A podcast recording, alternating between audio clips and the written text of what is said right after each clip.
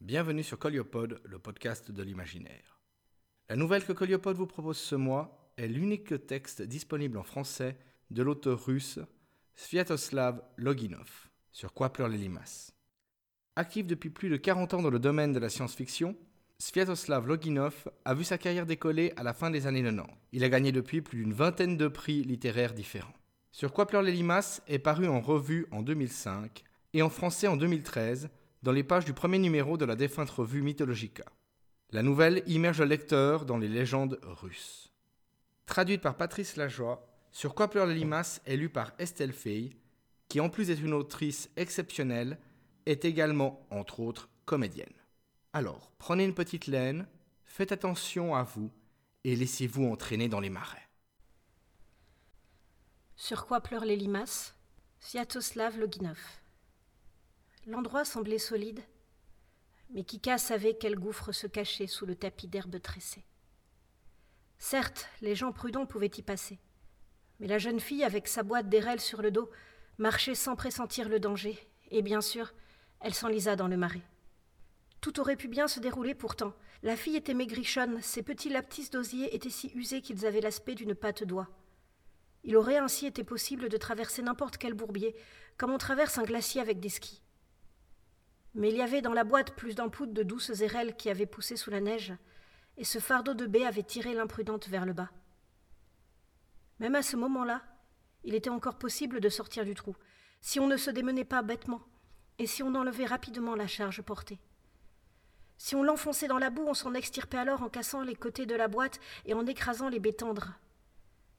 Mais soit la voyageuse n'avait pas compris comment faire, soit elle n'avait simplement pas saisi le danger et ne voulait pas abîmer le bien qu'elle avait cueilli à grand-peine. Minute après minute, tout effort devenait vain. Le marais s'accrochait avec avidité à sa proie, et chaque mouvement ne faisait qu'accélérer l'inéluctable fin. Au printemps, l'eau du marécage était glacée. Le mois de juin peut bien brûler là-haut, mais le froid souvenir du gel de décembre se cache sous la pelisse de mousse. Voilà pourquoi les érelles fleurissent plus tard que toutes les autres baies. La fille cria en ressentant ce froid collant qui lui avait saisi les pieds. Mais sa petite voix s'éteignit. Aussi le cri fut-il bien peu convaincant. Et même si quelqu'un l'avait entendu, il n'aurait pas couru comme un dératé à son secours, oh, mais aurait simplement haussé les épaules. Elle se débattait maintenant sans plus aucun résultat. Ses mains griffées arrachaient l'herbe souple, les racines amollies par l'hiver. Si elles avaient pu s'accrocher à quelque chose de plus solide, elles s'y seraient cramponnées et auraient tiré le reste du corps en lisère du bourbier. Mais il n'y avait rien tout autour, rien de ferme, rien qui ne tienne debout. Juste le marais. Kika détestait observer les derniers instants des noyés, quand la boue liquide s'introduit de force dans leur gorge, quand la vase leur masque la vue et qu'une toux de mort déchire leurs poumons qui se répandent au dehors avec du sang. Le marais est lent. Il tue sans se presser, ce qui permet de ressentir pleinement ce qui se passe. Mais cela servit-il à Kika de voir ses supplices? Les villageois racontent bien sûr des tas de choses à ce sujet. Mais à quoi cela sert-il de les écouter? Aucun d'entre eux ne vit dans l'abîme, ni ne sait ce que c'est. Les gens ne font que marcher au-dessus. Voilà pourquoi leurs jugements n'ont aucune profondeur. Et personne n'a jamais demandé à Kika elle-même si cela lui faisait plaisir de noyer des passants. Sans attendre ses dernières convulsions, Kika s'élança vers la noyée, l'enserra de ses longs bras et la tira tout au fond.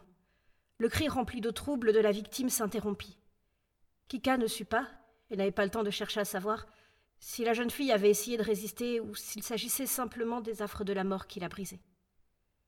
Elle fut obligée d'entraîner non seulement la fille, mais aussi sa boîte, qu'elle n'avait pas enlevée et qui la gênait terriblement. Kika parvint à bout de ce travail avec peine.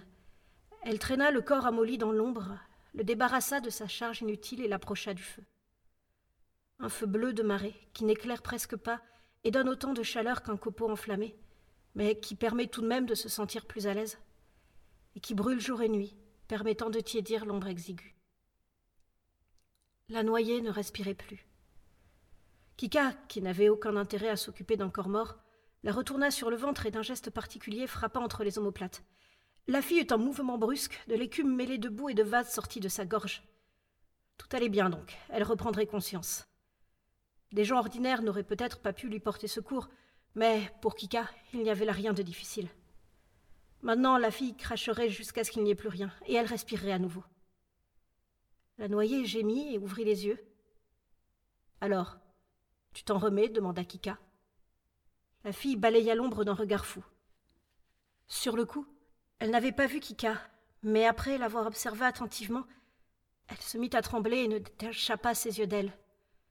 Cela n'était pas étonnant. La vie dans le marais n'embellit personne. Plus exactement, elle embellit, mais d'une couleur verte. Kika bougea et la fille bondit aussitôt. Elle se tapit dans un coin, ramenant ses pieds sous elle, comme si elle avait peur que l'autre ne l'attrape par les chevilles et ne l'emmène au fin fond du bourbier. Mais à quoi cela servait-il d'en avoir peur, alors qu'elle s'y trouvait déjà? As-tu eu peur? demanda Kika. Mais n'aie donc pas peur. Je suis juste la maîtresse de ces lieux. C'est toi qui m'as noyé La fille avait enfin réussi à ouvrir ses lèvres salies de vase. Mais tu t'es noyée toute seule, et moi je t'ai sauvée. Sans moi, tu serais déjà allongée au fond de l'eau, à te transformer peu à peu en tourbe. Merci, madame. Pas de merci inutiles. On ne remercie pas des gens tels que moi, et je n'ai pas besoin de ta reconnaissance. Allons, réfléchissons plutôt au travail que je vais te donner. S'il vous plaît, madame, laissez-moi rentrer chez moi. Regardez-moi ça, ce qu'elle imagine. Kika sourit. Je ne te retiens pas, la porte n'est pas fermée, mais je te signale qu'il y a sept sagènes de vase au-dessus de ta tête. Si tu sais nager dans la vase, vas-y. Que faire donc? La fille, toujours assise dans un coin, leva des yeux emplis de larmes sur Kika. La peur avait disparu de son regard, remplacée par un espoir idiot. Voilà. J'y pense aussi. Que faire? répondit Kika en grognant. Tu vas vivre avec moi, et tu deviendras une maîtresse du marais, comme moi. Mais je ne veux pas Mais qui donc te demande ton avis, ma fille? Tiens, prends donc une gorgée de ça. Kika sortit d'une petite boîte en écorce de bouleau une boule glaireuse et la tendit à la fille. Qu'est-ce que c'est? La noyée se blottit encore plus dans le coin. C'est une larme de limace. Une chose bien rare, ma chérie. Lorsque tu l'auras avalée, tu perdras aussitôt tout souvenir de ton ancienne vie. Tu deviendras douce et résignée à tout, comme une limace. Alors je te transformerai en Kikimora, et nous serons toutes deux maîtresses de ces lieux. Je ne veux pas, dit la fille en secouant la tête. Si tu ne veux pas, tant pis consentit Kika, accommodante. Elle cacha la goutte précieuse. Je ne vais pas te forcer. Alors reste ici. As-tu appris à faire quelque chose avec une aiguille? Oui, répondit la noyée avec empressement. Je sais filer, tisser, broder sur un canevas. Sais-tu faire de la dentelle au fuseau Oh oui, toutes sortes de dentelles, au fuseau, mais aussi au crochet. Au crochet? C'est comment? s'intéressa Kika. C'est tout simple. Je peux t'apprendre à le faire à l'instant même, j'ai un crochet sur moi. La jeune fille sortit une fine lame de fer dans le séo, prit la pelote de fil vert que la maîtresse des lieux lui tendit et se mit à faire du crochet, habilement, tout en expliquant ce qu'elle faisait et comment. Je tire le fil à l'aide du crochet à travers la maille, ici, deux fils à la fois, mais on peut aussi avec un fil au travers deux mailles. Et voilà, la dentelle commence à se former. Kika observa le travail et fit un signe de tête approbateur, sans rien dire. Celui qui, toute sa vie durant, travaillait à l'aiguille, n'a pas besoin de voir deux fois. Il s'approprie le savoir au premier coup d'œil. Enfin, elle se reprit et dit C'est bien, mon oisillon. Tu es habile. Mais d'abord, sèche-toi un peu devant le feu. C'est à moi, au petit crapaud des marais, que l'humanité peut faire du bien. Tandis que toi, tu dois faire attention, sinon tu risques de prendre froid. La jeune noyée était apparemment lasse d'avoir peur. Elle enleva avec soumission son safrane, l'étendit devant le feu et se couvrit d'un châle que Kika avait tricoté avec des flocons de poils de loup délavé, ramassés au printemps à la surface de son marais natal. Il n'y a pas meilleur remède au refroidissement que le poil de loup. Ce n'est pas pour rien que cet animal ne tombe jamais malade tant qu'il conserve son pelage. La fille se réchauffa, et aussitôt le sommeil la gagna, de ce genre de sommeil dans lequel sombrent parfois les gens qui ont regardé une mort effrayante en face. Après avoir échappé au danger, certains ne peuvent dormir durant trois jours, tandis que d'autres succombent sur le champ. Kika éteignit le feu? Jamais en hiver le trou n'avait été aussi chaud. Elle couvrit son hôte d'un deuxième châle, puis passa toute la nuit à s'essayer au crochet. Kika apprécia l'objet même si elle n'aimait pas le métal. Cela dit, elle pourrait s'en fabriquer un, encore meilleur en os d'oiseau. Comme tous ceux de sa sorte, Kika ne dormait pas et au petit matin, elle sortit ramasser de la vase fraîche et des œufs d'oie pour le petit déjeuner. Les volatiles commençaient justement à aménager leur nid, et elle en dévalisa un, sachant que l'oiseau pousserait des cris sévères avant de pondre à nouveau. Après être rentrée à la maison, elle vit que la jeune fille s'était réveillée et travaillait déjà. Elle avait remis son vêtement et soigneusement rangé le châle. Kika appréciait la pauvre noyée. Elle voulut instinctivement la consoler, lui dire quelque chose de tendre, mais que pouvait-on dire à une personne qui devait vivre enfermée dans l'ombre le reste de son existence? Ce n'est rien, ma fille, tu t'y habitueras. Je vois que tu es laborieuse, et une personne attentive à ce qu'elle fait se sent bien partout. Tu n'en mourras pas. La noyée lui jeta un regard de bête traquée, mais ne dit rien.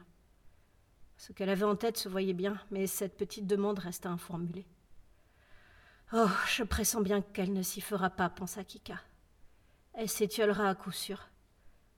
Peut-être fallait-il la forcer à boire la larme, ou fallait-il la lui donner maintenant Restant sans solution, Kika entreprit de préparer le déjeuner.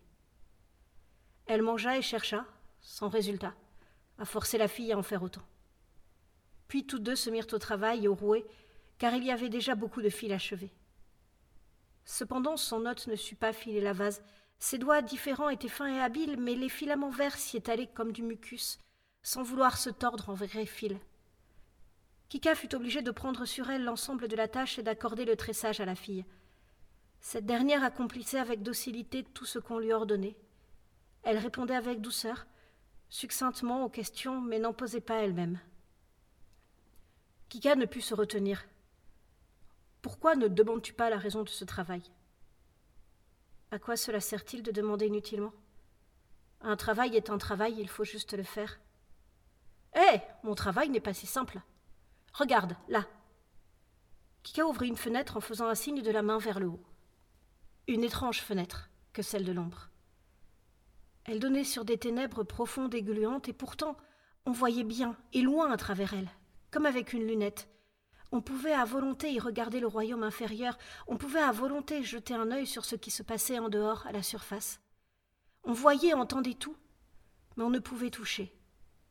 Et la vue n'était pas très étendue, elle ne dépassait pas les limites du marais. Kika était maîtresse en son royaume, mais il n'était pas question pour elle de regarder ce qui lui était étranger. Cette fois, la fenêtre s'ouvrit sur ce qui se trouvait en bas. La vase épaisse formait comme des lambeaux de brouillard, des boules de tourbe comme des boules de fumée pendaient dans le liquide du marais. Et tout au fond, une petite source étouffée ruisselait d'une eau glaciale et baignait une pierre froide magique. Le terrain mouvant, comme un ciel, surplomber le tout et limiter l'horizon. C'est joli. Ça fait peur. C'est parce que tu n'y es pas encore habitué. D'ici quelque temps, tu ne pourras cesser de l'admirer. Et mon travail est là-bas, au-dessus de ta tête. Crois-tu que le terrain mouvant se forme tout seul? C'est le tapis du marais. Il faut le tisser. Un œil aveugle n'y voit que des racines blanches et de la mousse verte mais en réalité, ce ne sont que les fils que j'ai tressés. Les fils verts sont de vase, les fils blancs de l'inégrette. Lorsque son heure sera venue, nous irons l'accueillir. Elle est plus facile à filer, tu y arriveras. Mais pour les fenêtres des marais, pour les fonds des lacs asséchés et les clairières, nous tresserons les dentelles les plus fines. Seul le petit courlis peut y passer. Ce terrain mouvant a besoin de surveillance, de soins et de réparation. Il suffit de fainéanter une journée, voilà que le tapis s'effiloche. Alors on n'a non plus un marais, mais le désordre. Pas moyen d'y passer ou d'y nager. Voilà que moi j'ai tiré au flanc, mais quel profit en ont tiré les gens? Des broutilles. C'est pourquoi j'y apporte mes soins. Tu vois le grand trou là-bas? C'est toi qui l'as fait quand tu t'es écarté de ton sentier. Cela donne du travail pour tout le printemps. Je ne l'ai pas fait exprès, répondit la fille en regardant vers la tache verte, derrière laquelle on devinait la liberté. Pour la énième fois durant ces deux jours, ses yeux se noyèrent lentement de larmes limpides comme une boule magique accordant l'évanouissement. On sait d'ailleurs depuis longtemps que les femmes ont la larme facile. Ne pleure pas. Les larmes humaines n'ont aucun intérêt pour moi. Kika éleva la voix avec sévérité. Je ne pleure pas. La noyée poussa un sanglot. J'ai pensé au soleil. Et cela m'a rendu triste. Il faudra l'oublier. Le soleil, ce n'est pas pour nous. Il est là-bas. Nous sommes ici, à l'ombre. Il a sa propre affaire, faire pousser les baies. Et nous, nous avons la nôtre, repriser le tapis de mousse. Tiens, regarde, quelqu'un marche sur le marais. Si bien que le terrain mouvant tremble, chacun de ses pas compte comme un trou dans le tapis. À que je voudrais de mes propres mains tirer ce marcheur vers le fond. Allons voir ce mal appris. Kika passa les mains sur la fenêtre écaillée, et aussitôt le film de terrain mouvant au-dessus de sa tête devint transparent. Le soleil de midi coula un regard dans l'ombre, et ce fut comme si un vent infusé dans le laidon et la gemme y soufflait. Un homme marchait sur le marais. Un jeune homme encore imberbe, en dehors d'un fin liseré de moustache couleur seigle sur la lèvre supérieure. Il était habillé à la mode de la ville en redingote à longs pans, un toupet bouclé s'échappant de dessous sa casquette. De larges cuissardes s'élevaient fièrement autour de ses jambes. En les déroulant, il était possible d'entrer dans l'eau jusqu'aux genoux sans même se mouiller. Négligemment posé sur son épaule, un fusil de Toula à deux canons terrifiait le gibier du marais. Stiopa La noyée se jeta vers la fenêtre, si fort qu'elle faillit l'enfoncer et submerger tout le trou d'eau de vase liquide. Mon cher Stiopa, je suis là Silence, folle cria Kika en essayant de calmer la palpitante jeune fille. Tu vas tout mettre en pièces, c'est bien qu'as-tu à te déchaîner si fort C'est un gars que tu connais? La belle affaire. C'est Stiopa, il me cherche Oh, ne dis pas de bêtises, pour quelle raison te chercherait-il? Tu vois bien toi-même qu'il chasse, il tire sur les courlis. Cela fait longtemps que j'ai remarqué ce godeluro. Il tue les bécasses en plein vol. Il fait semblant de chasser, mais en fait il me cherche. Ça fait longtemps que nous avons passé un accord. Il a promis d'envoyer des marieurs chez moi à l'automne. Petite mère, laisse-moi aller chez lui. Comment puis-je te laisser? Nous sommes au fond de l'abîme, tu ne comprends pas ou quoi? Même si maintenant tu enfonçais la fenêtre, les bulles ne l'atteindraient pas. Petite mère, laisse-moi partir. C'est mon Stiopa. Je ne peux pas rester sans lui, je l'aime à la folie. Laisse-moi aller chez lui au moins pour une minute. Regarde-toi, ma fille. Tu t'es noyée dans le marais. Chez vous, on n'enterre même pas au cimetière les gens comme toi. Ton Stiopa prendra ses jambes à son cou pour sûr. La noyée ne l'écoutait pas. Elle donnait de la tête contre la fenêtre, appelait son cher Stiopa, son bien-aimé, son amour, son chéri. Comment donc des mots pareils pouvaient-ils lui venir à l'esprit? Mais le marais bourbeux éteignait ses cris avec indifférence, comme il aurait éteint n'importe quoi d'autre.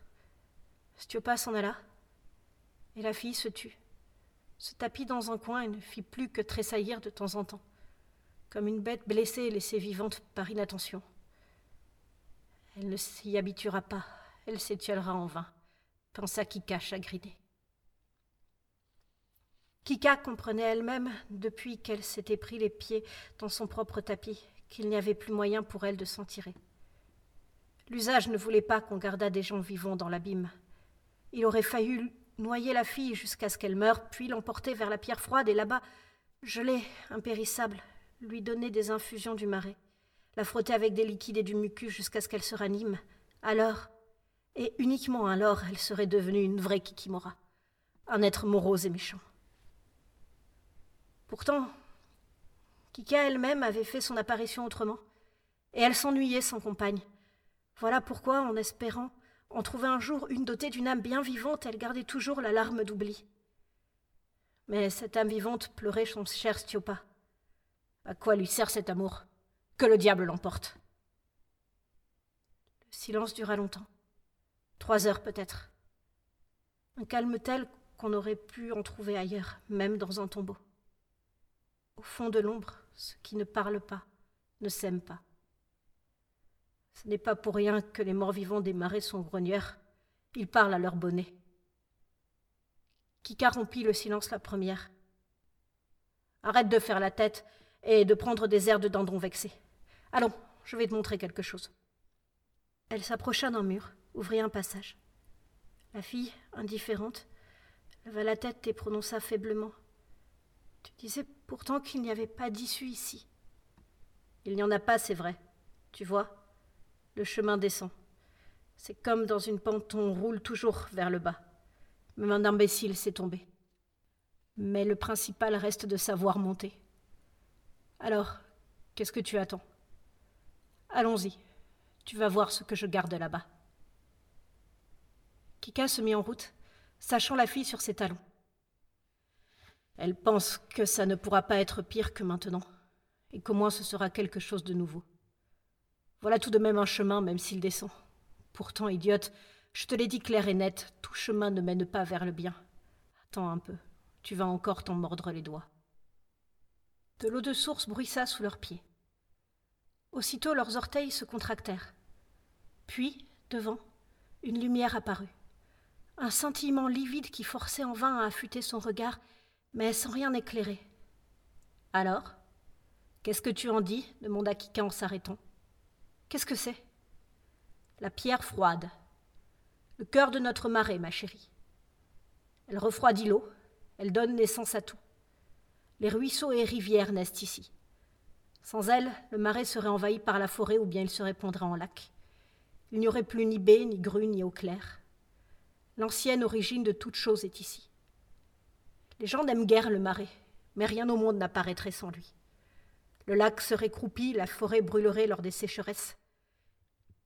Il ne resterait que l'aridité et la poussière. Tu comprends maintenant? Oui, maîtresse. Alors, approche-toi un peu plus de la pierre. Regarde attentivement, tu verras peut-être quelque chose. J'ai peur. Tu n'as plus rien à craindre, mon ami. On ne peut pas plonger plus bas que la pierre froide. On ne peut pas monter plus haut que l'ombre. La fille hésitait. Kika, après avoir fait un pas de côté, la poussa brusquement dans le dos, comme on le fait pour une baigneuse qui n'ose pas plonger dans l'eau froide. Sa victime n'eut pas le temps de crier. Ses peaux entrèrent en contact avec la pierre froide, et elle se figea aussitôt, se raidit ni vivante ni morte. Son cœur ne battait plus, sa poitrine ne respirait plus, seul son regard semblait tout comprendre. Ou peut-être ne comprenait-il rien. Qui pouvait le savoir Lorsqu'elle reviendrait à elle, elle ne se souviendrait de rien. Maintenant, Kika pouvait s'atteler aux onguents, pommades et mucus, à la sorcellerie, aux infusions de drosera au lait de crapaud. Et une Kikimora sans précédent naîtrait, dotée d'une âme vivante et d'une mémoire humaine, elle ne se souviendrait plus de ce qui s'était passé près de la pierre froide, mais son ancienne vie serait à jamais gravée dans sa tête dans les moindres détails. Son amour humain resterait dans son cœur de grenouille. Un épouvantail à museau vert ramperait vers le village, chez son bien-aimé Stiopa. Tout à fait le genre de mort-vivant dont les gens parlent dans leurs contes. Kika installa sur son dos le corps engourdi et le traîna loin de la pierre froide. Ni donc, quelle princesse tels chemins faisant. Cela fait déjà deux jours que je ne fais que te porter. Comme si je n'avais rien de mieux à faire. Kika émergea de l'ombre au niveau d'un tournant envahi d'herbe et passa à travers les couches de vase vers la lumière. La fille ne respirait pas, ce voyage sous-marin ne pouvait pas lui faire de mal. Kika la traîna jusqu'à des mottes suffisamment fermes, même en le voulant, on ne pouvait s'y enfoncer que jusqu'aux genoux. Elle posa son fardeau au soleil et admira son travail. Elle était sale, mouillée, griffée. Un visage pâle ourlé de vase. Une vraie Kikimora. Et à quel amour rêve-t-elle? Mais ce n'était pas à Kika de juger. Si elle aime vraiment son stiopa, elle se reposera au soleil et reprendra conscience. Mais si elle a menti, si elle a simulé l'amour, alors elle ne sera plus rien. Personne, ni jeune fille, ni Kikimora, rien. Kika s'en retourna et disparut en silence dans les profondeurs du marais. Une fois rentrée, elle s'approcha de la fenêtre. Que se passait-il là-bas? Elle était arrivée juste à temps, la fille se mettait à bouger, ouvrait les yeux et s'asseyait sur la mousse. Elle regarda un temps sans comprendre les tiges de ciguë et les sapins racornis. Elle se leva lentement, fit un pas sans regarder et tomba tout à coup à genoux, cachant son front dans la mousse. Merci, maîtresse, merci, ma chère. Je prierai Dieu pour toi jusqu'à la fin des siècles. Fille, qui va-t-elle prier pour qui? Kika eut un geste désabusé de sa main tétradactyle, puis cracha par-dessus son épaule droite. Des jours ordinaires passaient, les uns après les autres, comme s'il n'y avait eu jamais d'autre humain dans l'ombre. Kika ne savait pas ce qui se passait au village, la fenêtre ne montrait rien, et la Kikimora elle-même n'avait pas le droit de ramper jusque-là. Et elle n'en avait pas envie. Ses pieds n'étaient faits que pour marcher sur des surfaces marécageuses, alors, sur les surfaces sèches, il fallait ramper. Non, elle n'avait aucune envie de visiter ce village. Elle s'inquiétait au début. La fille avait tout de même touché la pierre froide et avait été frottée de vase. Mais Kika s'était calmée. En y réfléchissant bien, une femme, pour être parfaite, doit être un peu roussalka et même Kikimora. Sinon, ce n'est pas une femme, mais une galette fade. Peu de gens se rendaient au marais en été, sauf les cueilleurs de mûres. En cette saison, les potagers et la venaison retenaient tout le monde près de chez soi. Une fois seulement, des femmes vinrent chercher de la mousse pour calfeutrer leurs isbas. C'est en hiver que l'on construit ces maisons, mais il faut s'y prendre bien à l'avance pour faire provision de mousse. La noyée, dont Kika ne connaissait pas le prénom, ne se trouvait pas parmi ces femmes. Par contre, Stiopa venait souvent chasser, causant de grands dommages dans les populations de canards et de courlis. Mais il était impossible de lire quoi que ce soit sur son visage. Vers le mois d'août, les enivrantes érelles des marais, à la lisière de la forêt, mûrirent, puis les érelles rouges s'empourprèrent, se faisant douce amère, d'autres j'en vinrent. Certains, par avidité, commencèrent à cueillir les baies encore vertes, mais c'est surtout en septembre que tous se précipitèrent vers ces fruits. La noyée vint aussi avec tout le monde. Elle apparut dans un groupe de femmes, essayant de ne pas s'attarder derrière elle. Elle arrachait les baies avec habileté, sans se redresser, sans même prendre de repos ne serait-ce qu'une minute, comme si elle voulait gagner les faveurs des autres, montrer qu'elle était laborieuse et consciencieuse. Kika l'aidait comme elle le pouvait. Elle détournait les autres femmes des endroits les meilleurs, laissant à sa sœur les meilleurs coins. Même si elle savait que cette attention était inutile, après tout, durant l'été, elle avait traqué Stiopa en compagnie d'une autre fille. Même les îlots sableux plantés d'arbres bien que secs appartenaient au marais. Aussi pouvait-on les voir entièrement par la fenêtre de l'ombre. C'était justement là que Stiopa courtisait sa nouvelle bien-aimée, dans un endroit isolé, semé de champignons. Tu me plais beaucoup, Tonetchka, répétait-il. Il entourait les épaules de la belle aux pieds nus de son bras droit, tandis que sa main gauche se posait délicatement sur sa taille, ni plus bas ni plus haut. Tonetchka échappait avec adresse à ses embrassades et agitait un panier en direction de Stiopa. Bas les pattes Tu as ton Anyutka. Embrasse-la donc. Voilà comment Kika a pris finalement le nom de la noyée. Quoi, Anyutka Elle n'est rien entre nous. Ou le peu qu'il y avait, c'est couvert d'herbe? Elle n'est rien pour moi, tandis que toi, je t'aime à la folie, répondait Stiopa tel un petit coq s'approchant en courant de Tonetchka. Elle t'était chère avant, Anyutka. Et plus maintenant? Tonetchka le taquinait, échappant à nouveau à ses mains avides, mais sans trop s'éloigner. Vous les hommes, vous n'êtes que des girouettes. Il est impossible de vous croire. Elle est glaciale et elle pue la vase. Toi, c'est autre chose. Tu sens la fraise et tu es comme une baie, je voudrais te manger. Que la baie mûrisse ne sera pas bon pour tes dents. Tonetchka éclata de rire. Si Kika elle-même avait des dents, elle en grincerait de colère, d'offense ressentie pour sa sœur. Rien à dire, Tonetchka était très bien faite, de belle stature. Kika, elle ressemblait à une souche. Mais elle savait apprécier la prestance des humains. Aussi se tourmentait-elle au sujet de son invité, qu'elle avait laissé partir pour son plus grand malheur. Mon cœur s'est attaché à toi, Tonetchka, chantait Stiopa en s'élançant à la poursuite d'un plaisir qui fuyait encore et il atteignit son but, il sut convaincre la jeune fille, l'allonger sur un tapis piquant d'aiguilles de sapin. Ce fut elle ensuite qui courut après lui, le câlina, le serra tout contre son corps en le désignant comme son chéri. Kika se tordait de rage en attendant ses mots volés.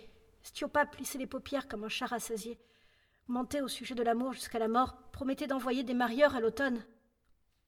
Oh, attends voir. Ton père te mariera avec Malouchka Guérissamova, et alors tu chanteras sur un autre ton, riait Tonetchka tout à son bonheur de balle. Je n'ai pas besoin de cette malouchka. Elle nasille. Par contre, son père est riche. Plus riche que le tien. L'eau va toujours à la rivière. Attention, si les pères s'entendent, ils te demanderont pas ton avis. Tonka prophétisait sottement son propre malheur. Cela fait longtemps que je vis selon mes seules envies, répondait Stiopa d'une manière arrogante, pinçant sa moustache couleur seigle. Alors, la colère de Kika envers la briseuse de couple s'effaça. Elle renonça même à la noyer. Tonetchka avait bien prédit son propre malheur. Une semaine auparavant, les pères s'étaient bien mis d'accord, et cela avait eu lieu dans le marais, source d'approvisionnement pour tous les villages des alentours. Les deux moujiks suivaient un sentier non recouvert de fascines, en direction d'îles lointaines pour y inspecter les remises de baies. Des journaliers vivaient de septembre à la première neige, ratissant les érelles à l'aide de petites griffes avant de les verser dans des boîtes. Mais cette récolte ne sera emportée en traîneau qu'en hiver, faute de pouvoir porter tout cela dos d'homme. c'est qu'on achetait ces baies par centaines de poudres sur ces îles.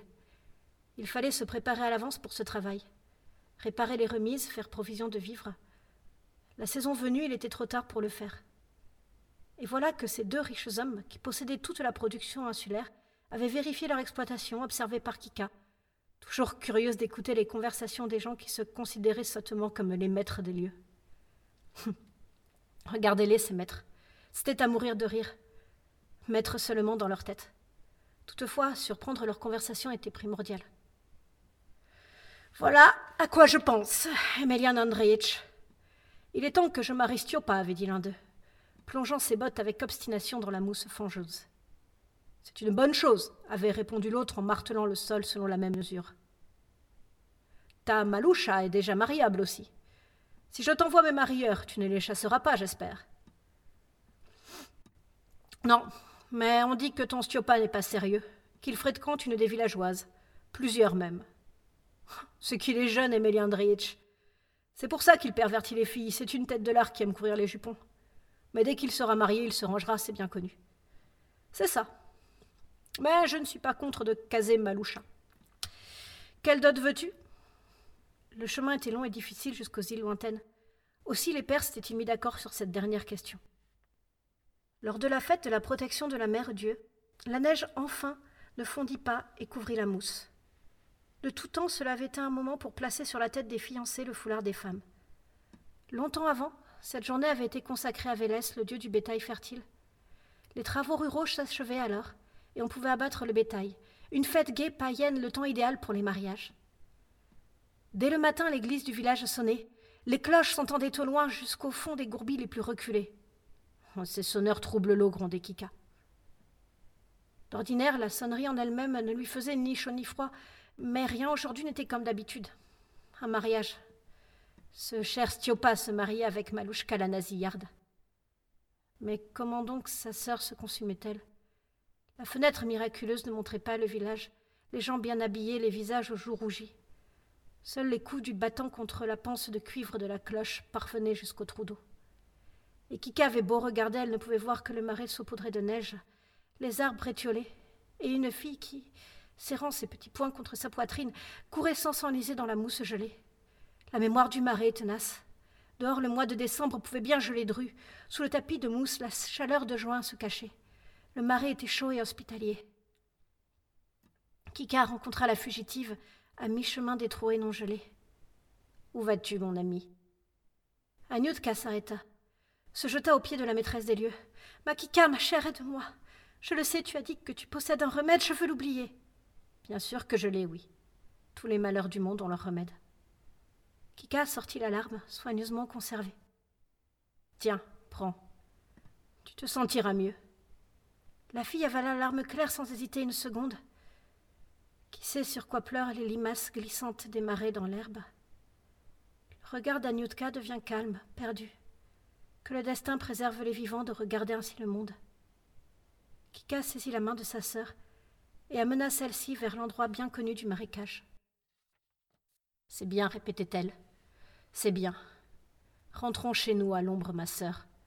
Mais surtout, plisse bien tes paupières et ne respire pas lorsque nous traverserons le bourbier. Là-bas, la pierre froide gèlera toute douleur. Ainsi se termine cet épisode de Coliopode. J'espère qu'il vous a plu. Je vous donne rendez-vous le mois prochain pour un nouvel épisode.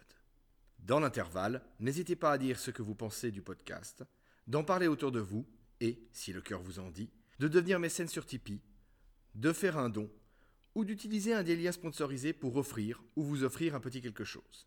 Cela permet de pérenniser financièrement l'existence de Coliopod.